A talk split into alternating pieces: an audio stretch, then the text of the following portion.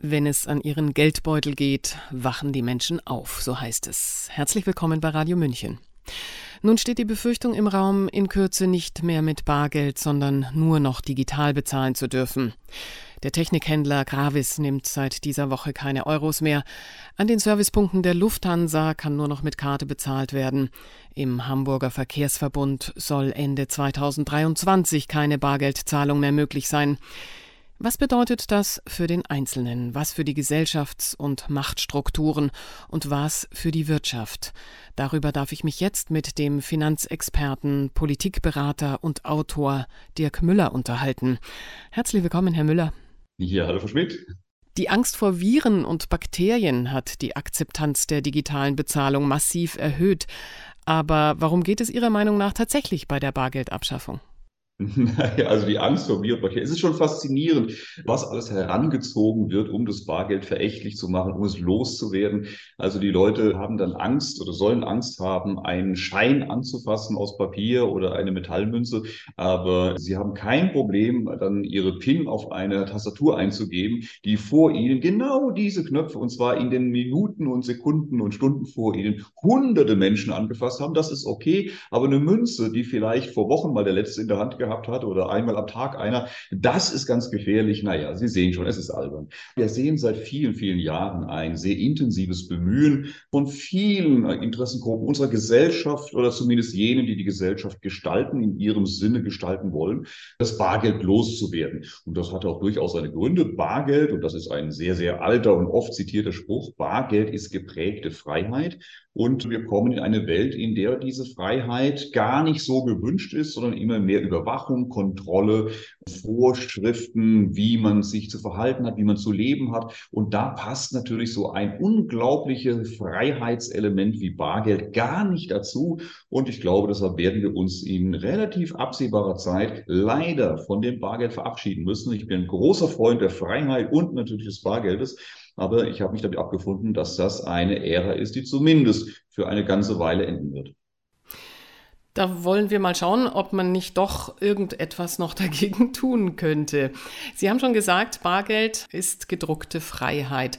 Hat die Bargeldabschaffung auf den Finanzmarkt irgendeinen Effekt oder tatsächlich nur auf den Bürger? Ja, zunächst mal hat sie auf den Bürger sehr großen Effekt, auf die Finanzmärkte, naja gut, Sidekicks würde ich mal sagen, Seiteneffekte.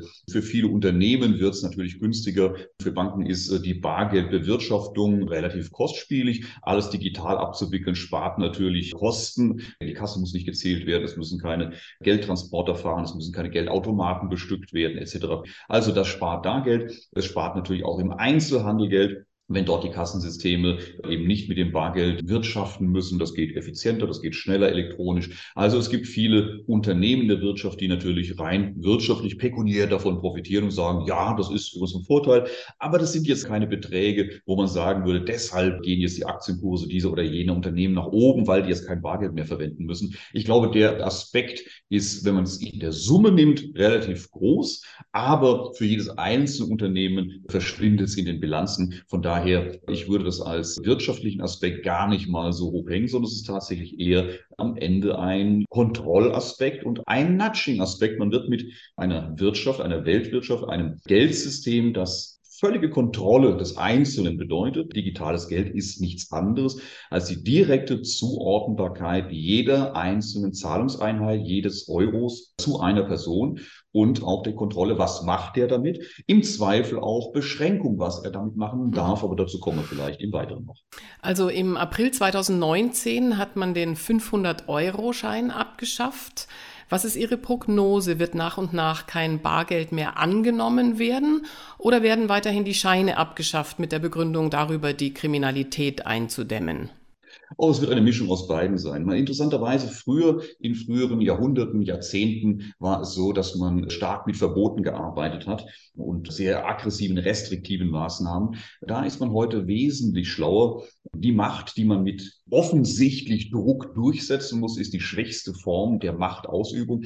Die leichteste und beste Form der Machtausübung ist es, Macht in einer Form auszuüben, dass die, über die die Macht ausgeübt wird, gar nicht merken, dass Macht ausgeübt wird, sondern es geht mehr so automatisch. Man gibt den Leuten das Gefühl, dass sie das eigentlich selber wollen. Das ist genau das, was hier auch passiert. Das Bargeld wird immer mehr madig gemacht. Eigentlich ist Bargeld das einzig gesetzliche Zahlungsmittel. Alles andere ist nur ein Verweis darauf, ein Versprechen auf dieses Bargeld. Und rein gesetzlich muss mit Bargeld bezahlt werden dürfen. Aber wir sehen, dass das überall außer Kraft gesetzt wird. Dass, Sie haben es vorhin in der Anrede besprochen, dass viele schon gar kein Bargeld mehr nehmen, obwohl sie es eigentlich müssten, aber es wird auch nicht sanktioniert, es wird nicht verfolgt, es wird nicht kontrolliert, beziehungsweise es wird akzeptiert. Und selbst teilstaatliche Stellen wie Rundfunkgebühr kann man nicht mit Bargeld bezahlen, obwohl man es eigentlich dürfen müsste. Aber man sieht schon, da ist kein Interesse daran und äh, dann ist auch kein Richter da. Also wird das immer mehr aus dem Alltag verdrängt. Die Leute, es wird ihnen immer bequemer gemacht, äh, digital zu bezahlen, sei es mit der Handy-App, sei es mit der Uhr, sei es demnächst, keine Ahnung wie, einfach nur durch den Augenaufschlag, wer weiß. Und dadurch wird es immer bequemer, immer mehr Leute zahlen bargeldlos, finden das total schick, vor allem die jungen Leute. Das ist ja auch ein Generationsthema. Die Älteren, die wissen noch, wie wertvoll es ist, mit Bargeld zu zahlen. Je jünger die Generation, umso weniger interessiert die das. Die sind sehr in der digitalen Welt. Die sagen, was soll das? Alles Quatsch. Ich finde das cool, mit dem Handy bezahlen zu können. Naja, und so wird immer mehr mit Digitalen bezahlt. Es wird immer weniger Stellen geben, wo man Bargeld beziehen kann. Man wird für Bargeldabhebungen Gebühren zahlen, was jetzt ja schon der Fall ist. Es wird immer schwerer, mit Bargeld zu bezahlen. Dadurch werden die Menschen, naja, gezwungenermaßen, Bequemlichkeitswegen immer mehr zum digitalen Geld greifen. Und irgendwann sind es dann eben nur noch wenige Prozent, die bar bezahlt werden. Und dann sagt man, naja, wegen den paar Spinnern, das lohnt sich ja nun wirklich nicht. Jetzt können wir es auch bleiben lassen, das rechnet sich nicht. Ne, das ist ja kein Verbot, sondern es wird so schleichend aus der Gesellschaft rausgedrückt und gleichzeitig das digitale Geld reingedrückt obwohl man eigentlich mit ein bisschen Menschenverstand sehen kann, welche Gefahren einerseits daraus entstehen, aber auch welche Gefahren ganz akut entstehen. Wir hatten das ja in den letzten Monaten immer wieder mal gesehen, dass es plötzlich Ausfälle gab, Internetausfälle oder Stromausfälle, die wir diskutiert haben. Ne? Und in dem Augenblick, wo Strom ausfällt, wo das Internet mal ausfällt, in dem Moment ist digitales Bezahlen schlichtweg nicht möglich. Und das im Zweifel auch über eine längere Zeit. Mit Bargeld kein Problem. Das heißt, eigentlich überwiegen die Nachteile des Digitalen aber nun denn. Mhm. In Ihrem Buch Machtbeben, das 2018 auf den Markt kam, vielleicht kommen wir ja jetzt an ein paar Hintergründe, da hatten Sie die nächste und größte Wirtschaftskrise aller Zeiten prognostiziert. Als echter Crash wird das heutige Wirtschaftsdesaster meines Erachtens hm, kaum wahrgenommen, denn der Staat macht eben notwendigerweise Schulden. Corona, da muss in Schutz durch Masken, Tests und sogenannte Impfungen investiert werden. Und der Ukraine müssen eben Waffen geliefert werden. Was ist denn tatsächlich anders, als Sie es sich vorgestellt hatten? Ist es die massive staatliche Verschuldung, die heute möglich gemacht wird? Ja, das ist gar nicht so sehr anders. Das entspricht ziemlich dem, äh, was ich beschrieben habe. Man darf nur die Zeitachsen nicht unterschätzen. Das, was ich an Wirtschaftskrise beschrieben habe, findet im Moment gerade statt. Nur wir sind gerade am Anfang des Ganzen. Die ist ja noch nicht durch. Wir haben noch nicht mal den Höhepunkt gesehen. Man darf sich das nicht vorstellen, so eine Wirtschaftskrise passiert plötzlich und ist in drei Monaten durch. Nein, je größer eine solche Situation ist, je länger sie dauert, umso dramatischer wird sie. Wenn wir uns anschauen, der Crash 2000, da ging es ja nur um den Dotcom-Blase, geplatzt war. Da war ja gar nichts Wildes passiert. Das ging drei Jahre. Wenn wir uns anschauen, die Krise, was wir heute als den Crash von 1929 kennen, das ging fünf Jahre.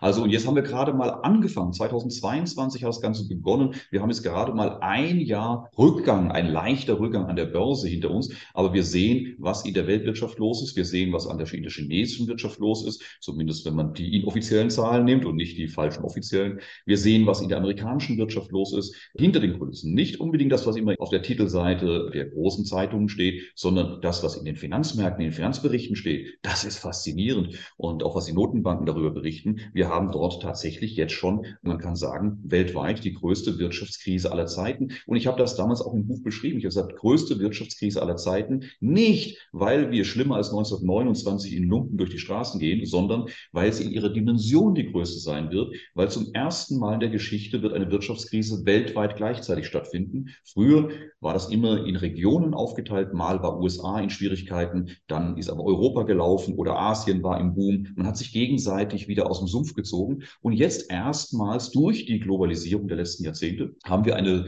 Weltwirtschaft, die sehr stark im Gleichtakt marschiert und so verzahnt ist, dass eine große Krise, eine Wirtschaftskrise jetzt weltweit gleichzeitig stattfindet und dadurch per Definition zur größten aller Zeiten wird. Mhm. Das große Warum steht weiter im Hintergrund. 2018 haben Sie sich gefragt, ob wir überhaupt noch eine Demokratie haben und welche Machtverhältnisse tatsächlich vorherrschen.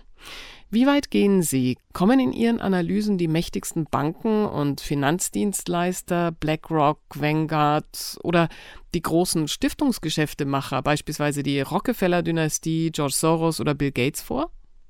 Also ich will mich ganz bewusst nicht auf einzelne Spieler konzentrieren. Da bist du ganz ruckzuck in der Verschwörungsecke und da will ich mich gar nicht drauf einlassen auf das Thema. Tatsächlich sind das einzelne Elemente eines ganzen großen, ja eigentlich völlig normalen Systems. Das, was wir erleben oder was wir derzeit an Machtstruktur haben, das ist das, was wir schon seit Jahrhunderten genau so haben. Da hat sich nicht viel verändert.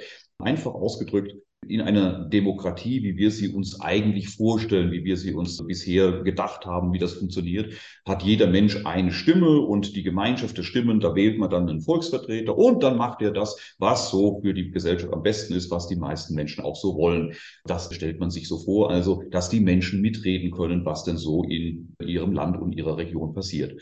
Tatsächlich der, einer der Gründungsväter der Europäischen Union, Krotenhove Kalergi hat in seinen Denkschriften, und er ist wirklich nicht irgendjemand, sondern es gibt heute noch die Krotenhove Kalergi-Medaille. Angela Merkel hat die auch bekommen. Und das ist also ein ganz wichtiger Vordenker und Mitbegründer der Europäischen Union. Und der sagte in einer seiner Denkschriften ganz klar, es war nie der Plan, eine solche Demokratie zu schaffen, in der tatsächlich die Menge, die Masse der Einzelne entscheidet, was passiert. Er sagt, die Zeit der Monarchie und des Adels, die hatte in jener Zeit durchaus ihre Berechtigung. Er sagte, warum? Weil zu jener Zeit jemand, der in einem Königshaus aufgewachsen ist, als Sohn eines Königs, der kannte durch die ganzen Jahrzehnte, die er dort aufgewachsen ist, durch seine Eltern, wie Politik gemacht wird, wie Verhandlungen geführt werden, wie ein Staat zu führen ist. Er kannte die Töchter, die jungen Könige der Zukunft der anderen Länder aus den Begegnungen. Also war der per se viel besser geeignet, um internationale Beziehungen und ein Königreich zu führen, als ein Bauersjunge, der davon keine Ahnung hat und sagt, jetzt will ich auch mal König werden. Das war nicht die ideale Situation, aber es war für die jene Zeit die beste aller Varianten, sagte er. Und er sagt, jetzt kommen wir die heutige Zeit.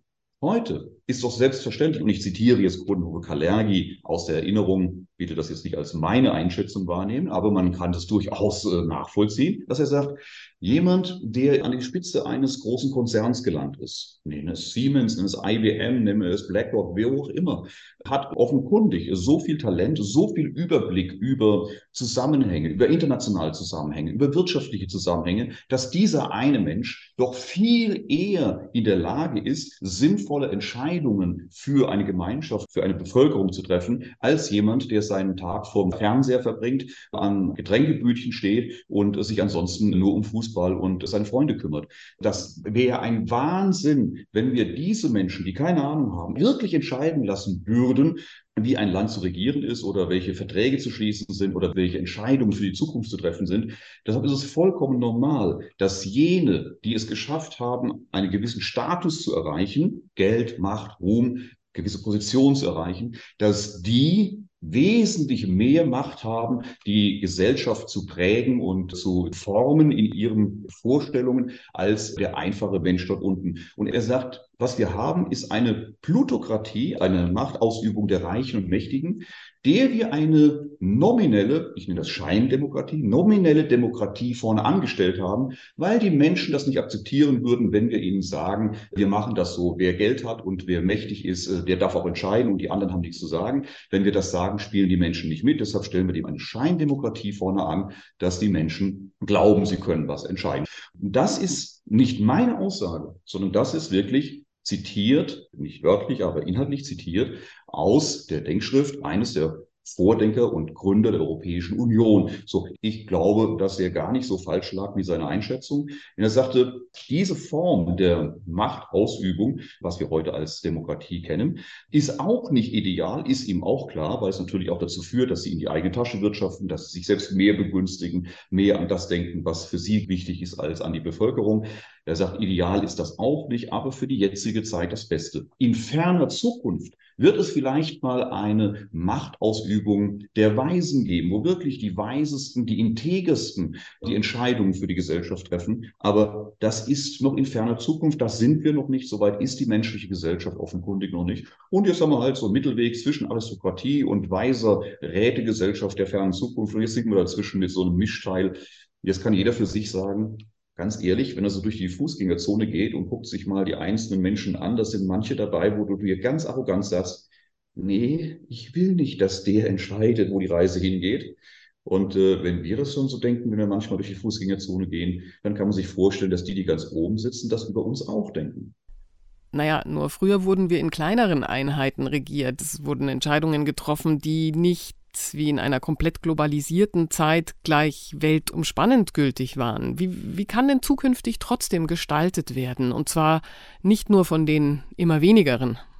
Das ist genau ein richtiger Aspekt. Im Gegenteil wäre es eigentlich in ganz kleinen Einheiten, wenn man eine Dorfgemeinschaft nimmt, man hat vielleicht 100, 150 Personen, da wäre es durchaus möglich, dass alle mitreden und jeder so seinen Teil beiträgt und man gemeinsam entscheidet.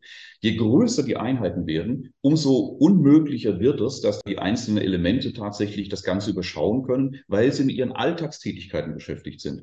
Es ist ja schon schwer genug, wenn Sie und ich, jetzt Sie leben in München, das ist recht groß, ich wohne hier in einem kleinen Dorf. Wenn ich jetzt hier alles, was unsere Gemeinde angeht, mich informieren müsste, das wäre schon verdammt viel. Da bin ich froh, dass ich hier einen Bürgermeister habe oder einen Gemeinderat, der das permanent tut und dann Entscheidungen trifft. Und je größer die Einheiten werden, nehmen wir an, es wäre die ganze Welt, würde gemeinschaftlich koordiniert werden, weil man die Weltprobleme gemeinsam lösen will und muss kann man ja durchaus folgen dem Gedanken, ja, was soll denn der einzelne Bürger irgendwo im Kongo oder in Berlin oder in Brasilien, was soll der denn an Verständnis haben für die Probleme, die rund um den Globus passieren? Also wird die Argumentation sein, je größer die Einheiten, ja, umso weiter oben muss diese Koordinierung sitzen, umso weniger darf der Einzelne in diese großen Entscheidungen mit einbezogen werden, weil er schlichtweg gar nicht versteht, um was es geht. Ja, das ist leider die Reise, wo wir hingehen. Wir kommen auf immer mehr faktische Machtausübung und Machtgestaltung durch ja, supranationale Organisation, gar nicht mehr auf Länderebene, sondern in einer globalisierten Welt auf supranationalen Organisationen, die nicht gewählt sind, sondern die sich einfach aus diesen mächtigen Personenstrukturen, die über Jahrhunderte langsam entstanden sind, rekrutieren und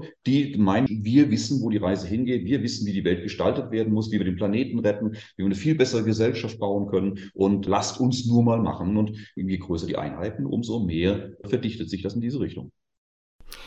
Dann kommen wir doch mal zur Praxis, was jeder Einzelne eventuell tun könnte, wenn ich mich über meinen Einkauf nicht reglementieren lassen möchte und nicht diese großen Strukturen durchregieren lassen möchte, könnte ich mich zum Beispiel für Regionalwährungen einsetzen und die benutzen. Wie weit komme ich denn damit?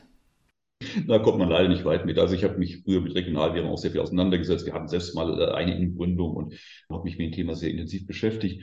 Tauschringe, all diese Sachen. Das sind eigentlich gute Dinge, vor allem aus einem Grund heraus, weil sie, wenn man sich damit beschäftigt, versteht, wie Geldsysteme funktionieren, wie Tausch funktioniert, wie ja, überhaupt Geldsysteme funktionieren, wie ihre Grundfunktionen sind. Aber anzunehmen, dass sie tatsächlich eine Reichweite bekommen, das äh, wird nicht funktionieren. Natürlich kann ich mit meinen Nachbarn mein Obst tauschen oder eben über ein Regionalgeldsystem äh, Dienstleistungen hin und her tauschen. Das geht, aber das ist keine Chance für die Zukunft. Und auch interessanterweise, äh, man hat ja gemeint, dass man mit den Kryptowährungen, ne, mit Bitcoin und Co., die anonymisiert und, und die Freiheit vom Banksystem sind. Als das rauskam, das Thema äh, vor einigen Jahren, habe ich herzhaft lachen müssen, habe gesagt, um Gottes Willen, das ist ein trojanisches Pferd. Äh, das ist die Vorbereitung für die digitalen staatlichen Währungen, die die vollständige Kontrolle ermöglichen. Geldsysteme und die Herrschaft über das Geld, und das wussten schon viele Politiker der vergangenen 100 Jahre, ist wichtiger und ist mächtiger als die Herrschaft über Armeen und über Präsidentensitze. Und deshalb ist es sehr naiv anzunehmen, dass Bitcoin ist ja angeblich von einem unbekannten Namen, den kennt man angeblich, aber niemand weiß, wer das ist. Ein unbekannter Asiat irgendwo im Hinterhof zusammengeschraubt und mal eben eine, ja, ein Geldsystem in die Welt gesetzt, äh, das die Macht der Banken bricht. Anzunehmen, dass das tatsächlich passieren könnte, der glaubt auch an den Weihnachtsmann. Tatsächlich aus meiner Sicht sind die Kryptowährungen Bitcoin und Co. ein trojanisches Pferd. Damit hat man den Hype für digitale Währung in die Welt gesetzt. Heute kennt das jeder. Ohne Bitcoin wüsste kein Mensch, was eine Kryptowährung ist. Dank Bitcoin kennt weltweit jeder Kryptowährung, findet das toll, da wird man reich mit, das ist Freiheit. Bitcoin ist spitze, ein riesen Marketingkonzept und Experimentierfeld.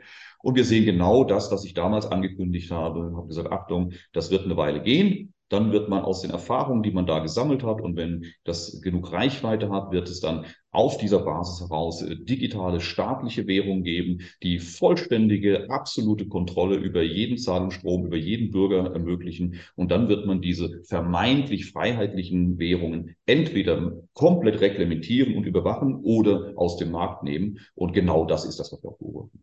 Mhm, mhm. Genau da wollte ich eigentlich hin. 2018 haben Sie geschrieben, dass Bitcoin wie alle Güter auf ihren inneren Wert zurückfallen würde. Und der wäre nun mal null.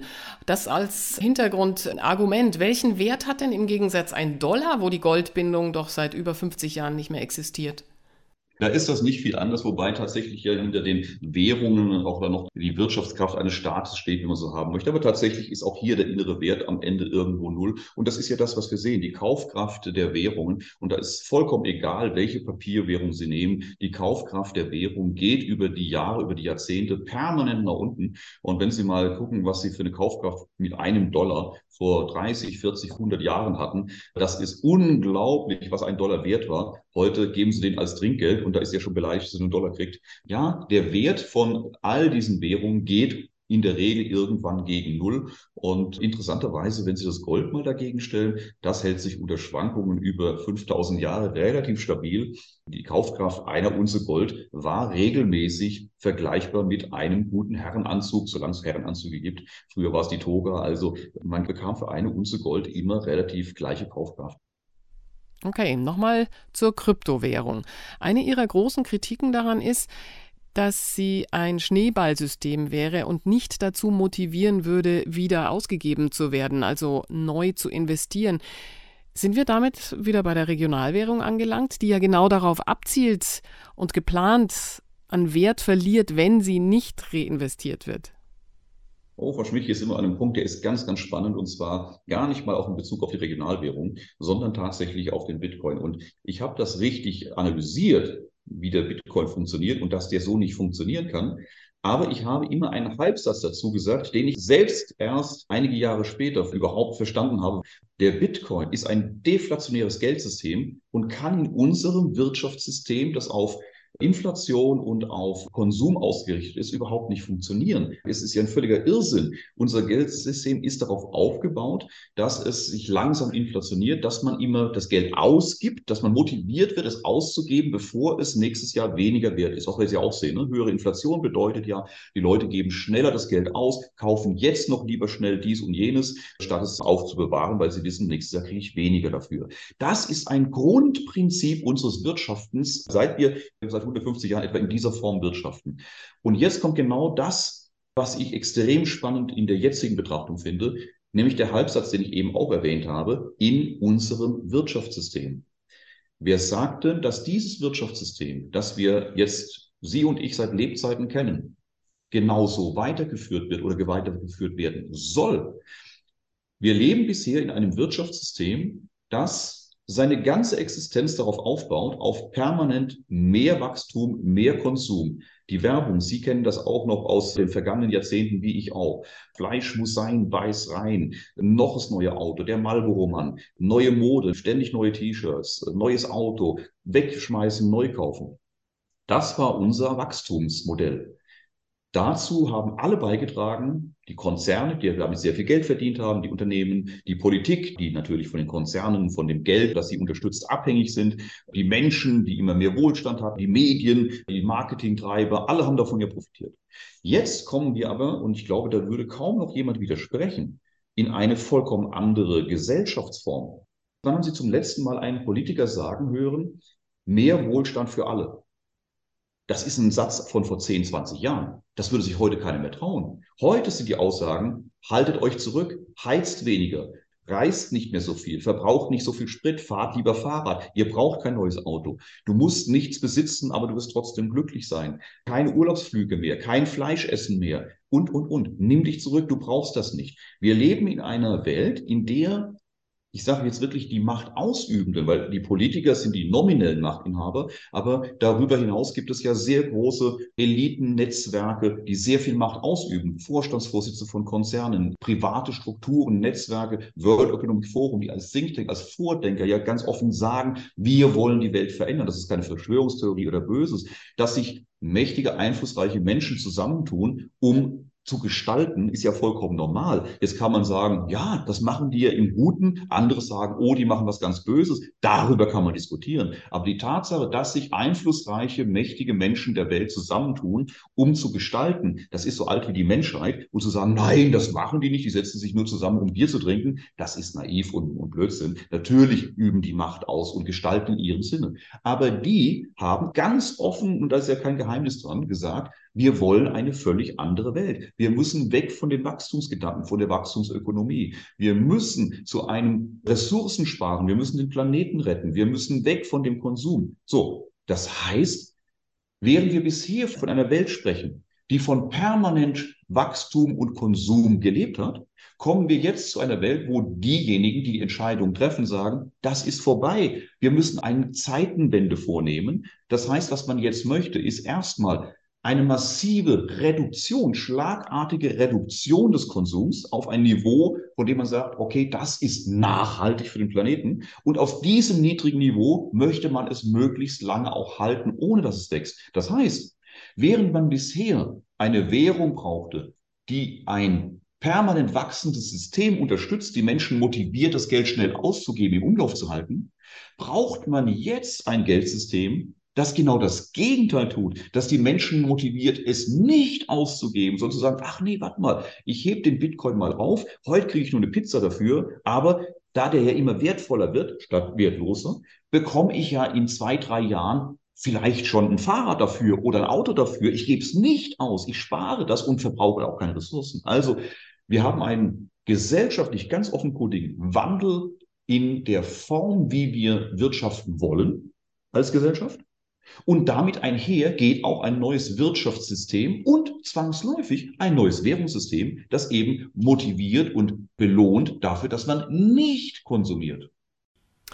Wir hatten aber ja lange Jahre Zinsen und Zinseszins, der uns motiviert hatte, genau das zu tun.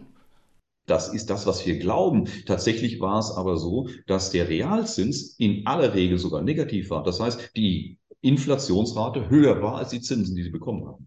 Hm.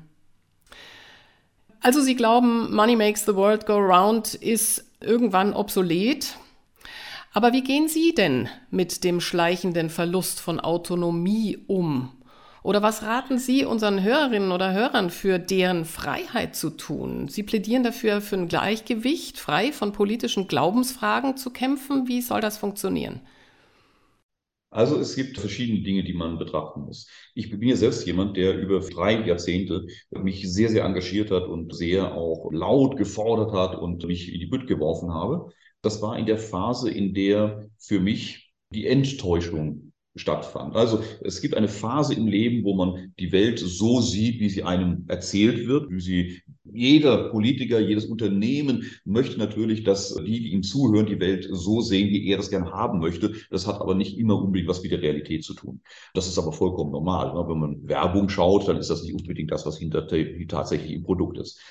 Irgendwann kommt der Zeitpunkt für den einen oder anderen, wo diese Fassadenrealität Risse bekommt. Man sieht, dass hinter dieser Tapete plötzlich was anderes ist. Man fängt an, die Tapete abzukrubbeln und sieht, dass da hinten ein ganz anderes Fresko ist. Und man macht immer mehr Tapete weg. Und mit jedem Stückchen Tapete, was man wegmacht, ist man entsetzter und sagt, um Gottes Willen, oh, guck mal hier, holt die Freunde bei, holt die Leute bei, guck mal, guck mal hier, guck mal da, was da hinter dran ist. Und das geht eine ganze Weile, bis die meiste Tapete weg ist und man sieht das Fresko dahinter. Dann verliert es auch erstmal seine Aufregung. Und so ging mir das auch. Das, was wir eingangs gesprochen hatten bezüglich dem Thema Demokratie oder wer übt denn wirklich Macht aus? Und wenn man es nüchtern betrachtet, zunächst mag man sich aufregen, kann doch nicht sein. Wir haben eine Demokratie, wo der Einzelne entscheidet. Nee, aber da muss ich mich gar nicht mehr aufregen, weil das war nie anders. Und das wird auch wahrscheinlich in den nächsten Hunderten von Jahren nicht anders sein, als jene, die über sehr viel Geld und Einfluss verfügen, auch ihre Macht und Einfluss nutzen, um zu gestalten. Das wird immer so sein, zumindest soweit wir jetzt vorausschauen können. Also warum soll ich mich da permanent darüber aufregen, dass es so ist, wie es immer war? Natürlich kann ich sagen, ja, ich hätte es gern anders. Jetzt kann ich meinen Teil dazu beitragen, es zu verändern, aber nicht, indem ich jetzt äh, laut schreie und was weiß ich. Was, was nutzt, ist tatsächlich zunächst mal sich selbst zu verändern, das eigene Denken. Viele Menschen wollen die Welt verändern, sind aber nicht bereit, bei sich selbst anzufangen. Ich für mich habe überhaupt erstmal angefangen, mit mir selbst ins Reine zu kommen, meine Gedanken zu verändern, meine Art zu denken, positiver zu denken, nicht negativ über Mitmenschen, egal welche Gedankenwelt die haben, zu denken. Wenn man das mal anfängt, mit sich selbst aufzuräumen, stellt man fest, wie oft man im Alltag negativ über Menschen, die man kennt oder nicht kennt, denkt, wie viele negativen Gedanken da in einem selbst sind. Das aufzuräumen, da ist unglaublich viel Arbeit erstmal zu tun. Und dann, was kann ich mit meiner Umwelt tun? Wie kann ich mit meinen Mitmenschen besser umgehen? Mit meinem Partner, mit meiner Familie, meinen Freunden, mit den Menschen, die mir im Alltag begegnen. Hier ein nettes Wort, da ein Lächeln, da eine Freundlichkeit. Damit mache ich die Welt viel realer, viel besser, als wenn ich laut rumschreie. Man muss die Politik ändern, wir brauchen ein neues Geldsystem Geldsystem. Wissen Sie, ich habe selbst an unserem Geldsystem eine Veränderung entwickelt. Damit habe ich lange gearbeitet. Das war eine relativ einfache Geschichte. Ich will es jetzt gar nicht lange ausführen.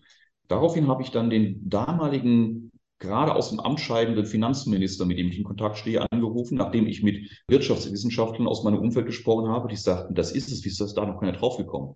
Habe den damaligen Finanzminister angeschrieben, habe gesagt, ich brauche mal Ihre Einschätzung, war Karl Ex-Finanzminister. Der guckte sich das an, sagte, ich komme sofort nach Frankfurt, wir müssen reden. Der sagte, das ist, das ist es, ich, ich unterstütze das mit. Das haben wir in politische Gremien gebracht, das haben wir nach Berlin gebracht. Ich hatte viel Unterstützung. Ich habe mit Vorständen großer DAX-Konzerne gesprochen. Ich habe mit großen Bankhäusern, Bankgruppierungen, dem großen Versicherungskonzernen gesprochen.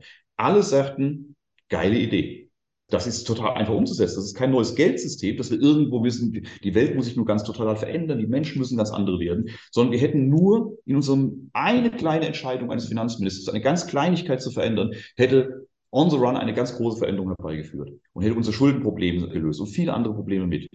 Und es ist im politischen Berlin versandet und mir sagte einer, Herr Müller, kein Mensch interessiert was Sie da entdeckt haben. Darum geht es nicht. Es geht nicht darum, das beste Geldsystem zu geben. Es gibt hundert andere Geldsysteme, die besser sind als das, was wir jetzt haben. Das wissen wir. Aber darum geht es gar nicht. Jetzt ist die Frage, ob das mir in meiner Partei weiterhilft, wenn die Idee von Ihnen kommt, statt von uns kommt. Es ist die Frage, haben Sie die größte Macht im Haus hinter sich, die gegen die Widerstände das durchboxen kann oder nicht? Und wenn Sie das nicht haben, vergessen Sie es. Kein Mensch interessiert das. Und so war das auch. Am Ende ist das Ganze versandet, obwohl ich wirklich so viel Unterstützung hatte. Und das hat mir gezeigt, selbst wenn du viele Möglichkeiten und Ressourcen hast, es geht überhaupt nicht darum, das bessere System durchzusetzen und eine tolle Idee zu haben. Kein Schwein interessiert, was für die breite Masse gut oder richtig ist, sondern es sind andere Themen. Trotzdem noch eine Rückfrage. Stört Sie die Einschränkung der Autonomie nicht? Beziehungsweise was ist denn dann in Ihrem persönlichen Umfeld für Sie möglich? Die Einschränkung der Autonomie und der individuellen Lebensgestaltung stört mich massiv. Für mich ist kaum was wichtiger als die individuelle persönliche Freiheit. Die Frage ist nur, was kann ich dagegen tun? Es gibt so einen alten Satz, der mag irritieren, aber er heißt ja so schön, lieber Gott, gib mir die Kraft, das zu verändern, was ich verändern kann, das zu akzeptieren, was ich nicht verändern kann und die Weisheit zwischen beiden zu unterscheiden. Und tatsächlich ist die Frage, welche Möglichkeit habe ich, diese Einschränkung der Autonomie, so wie sie derzeit stattfinden, wenn das Bargeld abgeschafft ist, welche Möglichkeit habe ich, dem zu entgehen? Natürlich lehne ich das ab. Ich bin derjenige, der seit über 20 Jahren genau davor war und sagt, Achtung, versucht das zu verhindern. Und ich habe sicherlich Hunderttausende über die Bücher, über die Vorträge auf dieses Thema gebracht und dagegen meine Stimme erhoben. Aber ändert's was? Nein. Schlichtweg die Machtverhältnisse, die Kraftverhältnisse zwischen denen, die ein Interesse haben, Bargeld abzuschaffen und den wenigen, die ein Interesse haben, es zu erhalten, ist so ungleich verteilt, dass es vollkommen unmöglich ist, die Abschaffung des Bargeldes, so sie in der Planung ist, zu verhindern. Also jetzt kann ich natürlich, ich kann den Regen anschreien, aufhören zu regnen. So, jetzt kann natürlich der eine sagen, das ist mir egal, ich mache das trotzdem, weil dann fühle ich mich besser. Sag, okay, kannst du machen, kannst du dich für dich entscheiden respektiere das, habe da Verständnis für, ging mir vielleicht auch mal so. Ich sage, ich versuche das zu verändern, was ich real verändern kann. Das, wo ich keinen Einfluss drauf habe, das kommentiere ich oder versuche meinen Teil beizutragen. Aber ich reg mich nicht drüber auf. Ich arrangiere mich damit. Mir bleibt gar nichts anderes übrig. Ich werde mich im Regen arrangieren müssen. Ich muss mich mit einem Kanzler arrangieren, den ich vielleicht nicht mag. Ich muss mich mit einer Regierung arrangieren, die ich vielleicht nicht mag. Das gehört auch zur Demokratie. Und wenn eine Mehrheit der Gesellschaft sagt, und nochmal, es ist ja tatsächlich nicht so, dass die Mehrheit der Bevölkerung, vor allem je länger die Zeit geht, die Bargeldabschaffung ganz schlimm findet, sondern gerade die junge Generation findet da überhaupt kein Problem mit. Die finden das okay. Also wir werden an einen Punkt kommen, an dem eine Mehrheit der Bevölkerung das vollkommen in Ordnung findet. Jetzt kann ich als Minderheit sagen, Leute, wisst ihr überhaupt, was ihr da macht und das ist total gefährlich, aber ich muss akzeptieren, dass die Gesellschaft entschieden hat, das so zu tun. Natürlich finde ich es doof, versuche meine Freiheit zu bewahren, wo immer mir das möglich ist, aber mich einfach auch damit zu arrangieren mit den Dingen, die ich nicht verändern kann. Für mich persönlich war das ein wesentlicher Schritt weiterzugehen, mit meinem Leben das Einzige, das ich habe, wahrscheinlich, glücklich zu leben, indem ich mir überlege, was kann ich verändern, wo kann ich was Gutes für die Welt beitragen und wo mache ich nur das Hammel, reg mich auf, schreie rum, habe eine schlechte Laune und verändere damit gar nichts und vergeude meine Ressourcen, die ich besser für was einsetze, wo ich direkt real was verändern kann. Mhm. Lassen Sie uns äh, daran teilhaben, wo Sie tatsächlich versuchen, noch was zu verändern bezüglich des Geldes. Nee, überhaupt nicht, interessiert mich nicht mehr, weil auch Geld für mich äh, zunehmend keine Rolle mehr spielt. Ich sage mir, wenn ich die Freiheit im Außen nicht finde, finde ich sie im Inneren, in mir selbst. Ich habe heute Geld und auch Luxusthemen, Luxusdinge spielen für mich keine Rolle mehr. Also auch wenn das für einen Börsenmann ungewöhnlich klingt, aber das ist tatsächlich der Fall. Wenn ich heute jemanden sehe mit Markenklamotten, muss ich schmunzeln, weil ich sage, Gott, armer Kerl, vielleicht kommst du auch noch auf die Idee, dass das nicht wichtig ist. Für mich ist das nicht mehr wichtig. Für mich sind ganz andere Werte wichtig, nämlich erstmal mich selbst weiterzuentwickeln und da habe ich noch so viel zu tun. Und wie gesagt, mit dem auch anderen zu helfen, zu sagen, wir haben eine solch tolle Umwelt, so wunderbare Dinge um uns herum. Wir leben in einem so wunderbaren Leben auf diesem wunderbaren Planeten. Permanent sind wunderbare Dinge um uns herum, unsere Kinder, unsere Familie, unsere Freunde, die Natur. Und trotzdem schaffen wir es jedes Mal, ich selbst habe das über Jahre gemacht, meine Lebenszeit zu verschwenden, mich über Dinge aufzuregen, die ich am Ende sowieso nicht verhindern und verändern kann. Und das meine ich damit, die Dinge im Fokus zu haben, die man verändern kann, ganz real verändern kann, uns auch tun, anderen ein Vorbild sein und ansonsten auch ein bisschen Spaß am Leben zu haben, schöne Dinge zu sehen. Und äh, die müssen nicht teuer sein, sondern die sind einfach um uns rum und kosten gar nichts. Sehr schön. Noch eine Frage zu Ihrem Werdegang. Schon früh und immer wieder hat man Sie der Verschwörungstheorien bezichtigt. Sie gehen in Machtbeben auch darauf ein. In den letzten drei Jahren mussten wir die Blüte der Macht des Urteils Verschwörung erleben. Wie gehen Sie denn heute damit um? Ist das schlicht der Tribut, den Aufklärung verlangt? Ach, es interessiert mich überhaupt nicht. Also tatsächlich interessiert mich schon seit vielen Jahren nicht ansatzweise. Und zwar ein bisschen Weg, aber ich habe das wirklich auch erreicht, dass mich überhaupt nicht interessiert, was irgendwer über mich sagt, denkt, meint, schreibt oder meint, meinen zu müssen. Es ist mir vollkommen egal, im Positiven wie im Negativen. Das erspart Höhenflüge oder Depressionen je nach Situation. Ich mache das, was ich tue, aus Überzeugung, so gut ich es kann. Mehr kann ich nun mal nicht. Und was andere darüber denken und meinen, interessiert mich einfach nicht. Und ja, früher war das mit der Verschwörungstheorie und wahrscheinlich auch heute wird es nicht anders sein. Ich google mich nicht, ich lese nichts über mich. Und es ist nun mal so, wenn man versucht, vorauszuschauen, andere Dinge zu sehen, hinter die Kulissen zu schauen, dann ist natürlich etwas anderes als das, was die Mehrheit im Moment sieht oder was gesehen werden soll.